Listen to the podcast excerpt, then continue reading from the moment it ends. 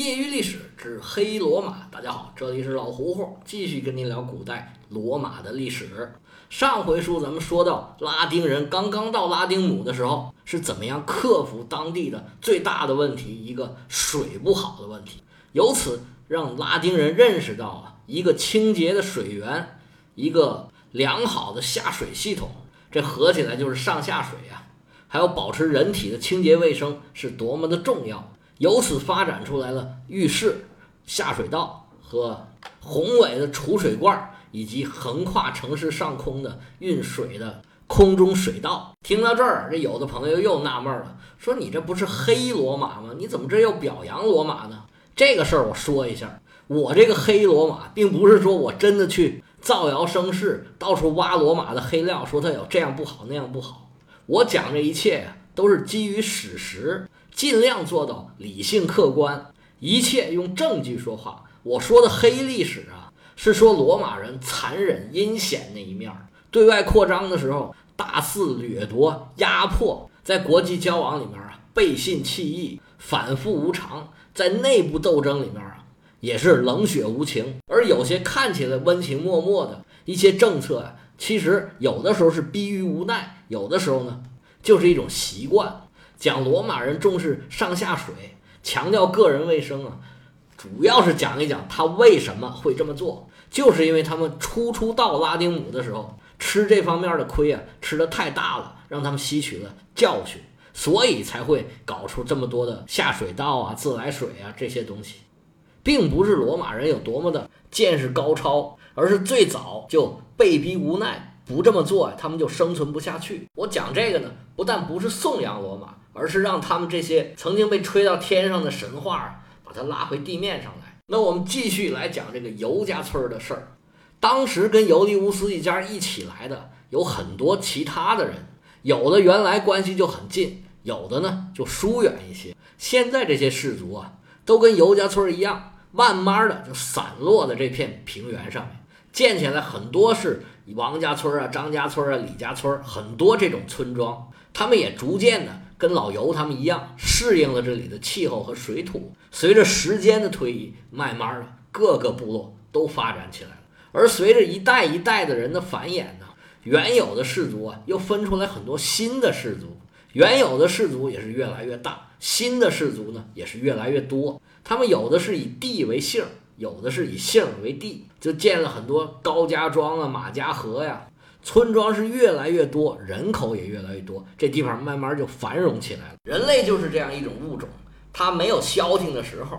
尤家村这个生活问题解决下来了，种的粮食够吃了，慢慢的还有点结余，养的羊啊、牛啊，能出些羊毛啊、牛奶，还能产点鸡蛋、鹅蛋。种粮食之余呢，又开始种葡萄。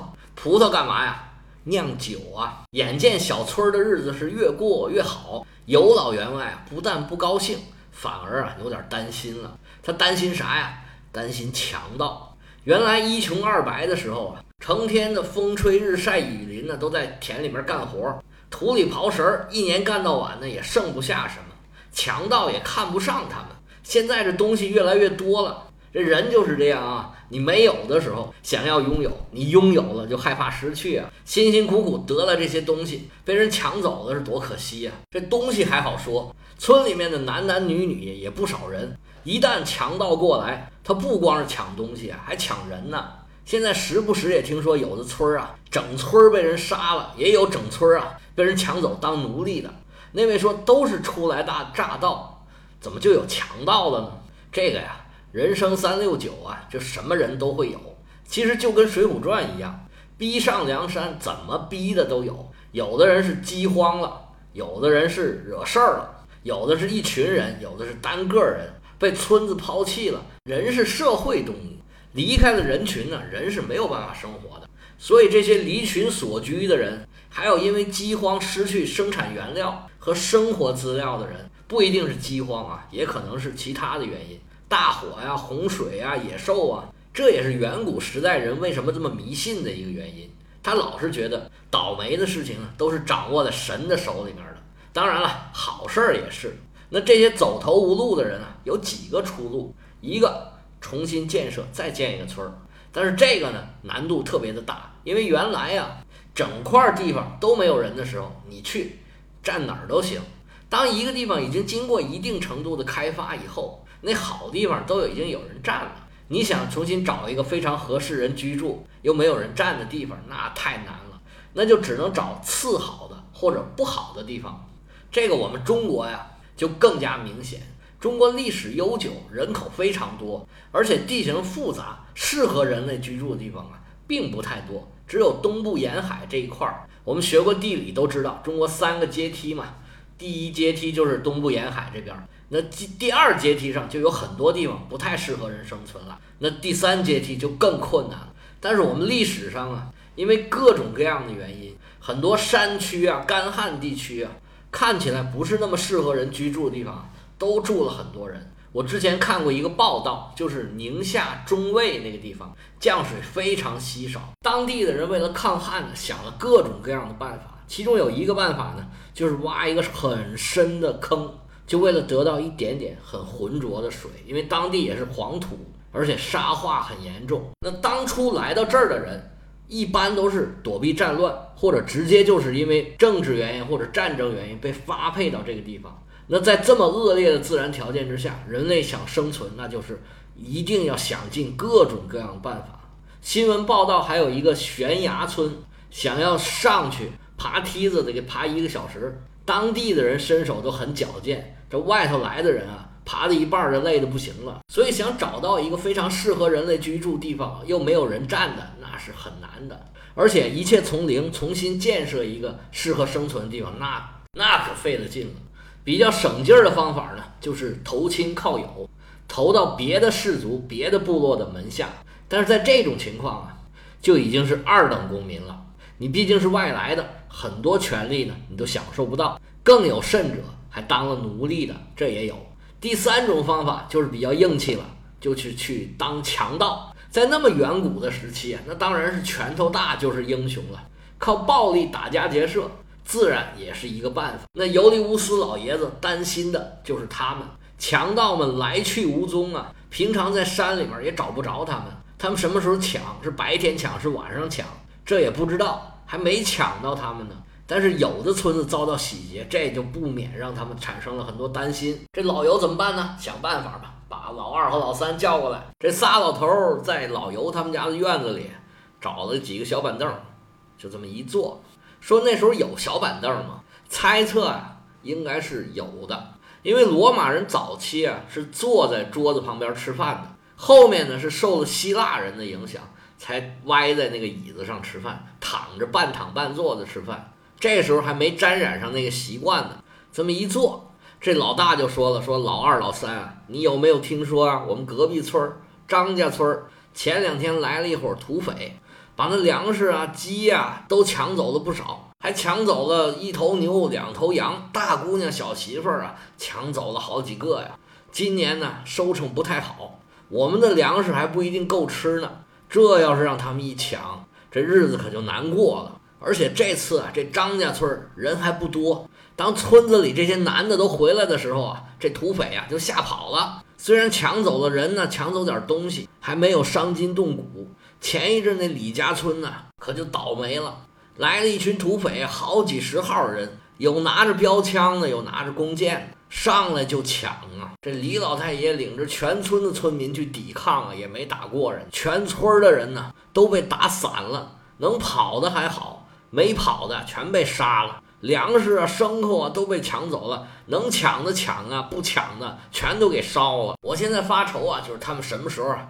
可别给我们来这么一下子。这老二说：“是是是，我也听说了，而且这村里啊，现在已经传开了。下面啊，这些儿子孙子都议论纷纷呢，也不知道怎么办好。你要不说呀，我也得提，等您给拿个主意呢。”这大爷二爷说完了，这眼睛就看着三爷。三爷平时是管买东西的，经常出门，见识广一点。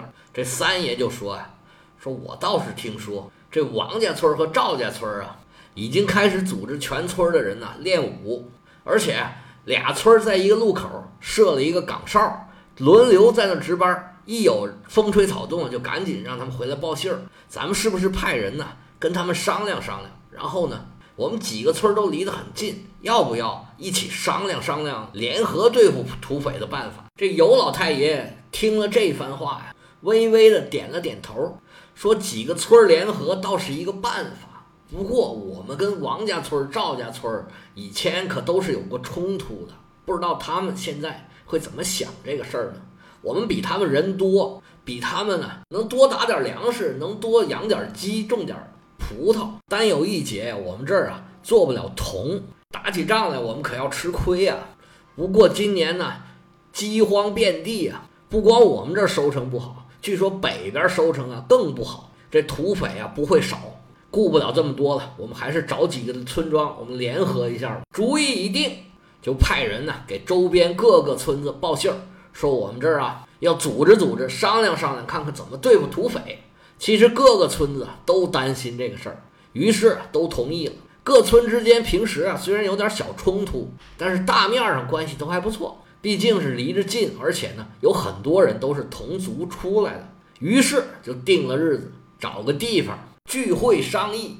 搁中国啊，这叫会盟。会议上大家不计前嫌，决定啊一起来对付土匪，定下了这么几条。第一个，既然是会盟嘛。就要有盟主，几个村子的联合，那么就相当于是乡长了。因为这尤家村还是比较大的，比旁边这几个村啊都大，就把尤家村选为盟主，尤老太爷也就当了这个乡长了。于是就有了部落。这乡长啊，咱也别叫乡长，他应该就是部落首领。部落首领干嘛呢？首先就是要统筹几个部落的统一行动。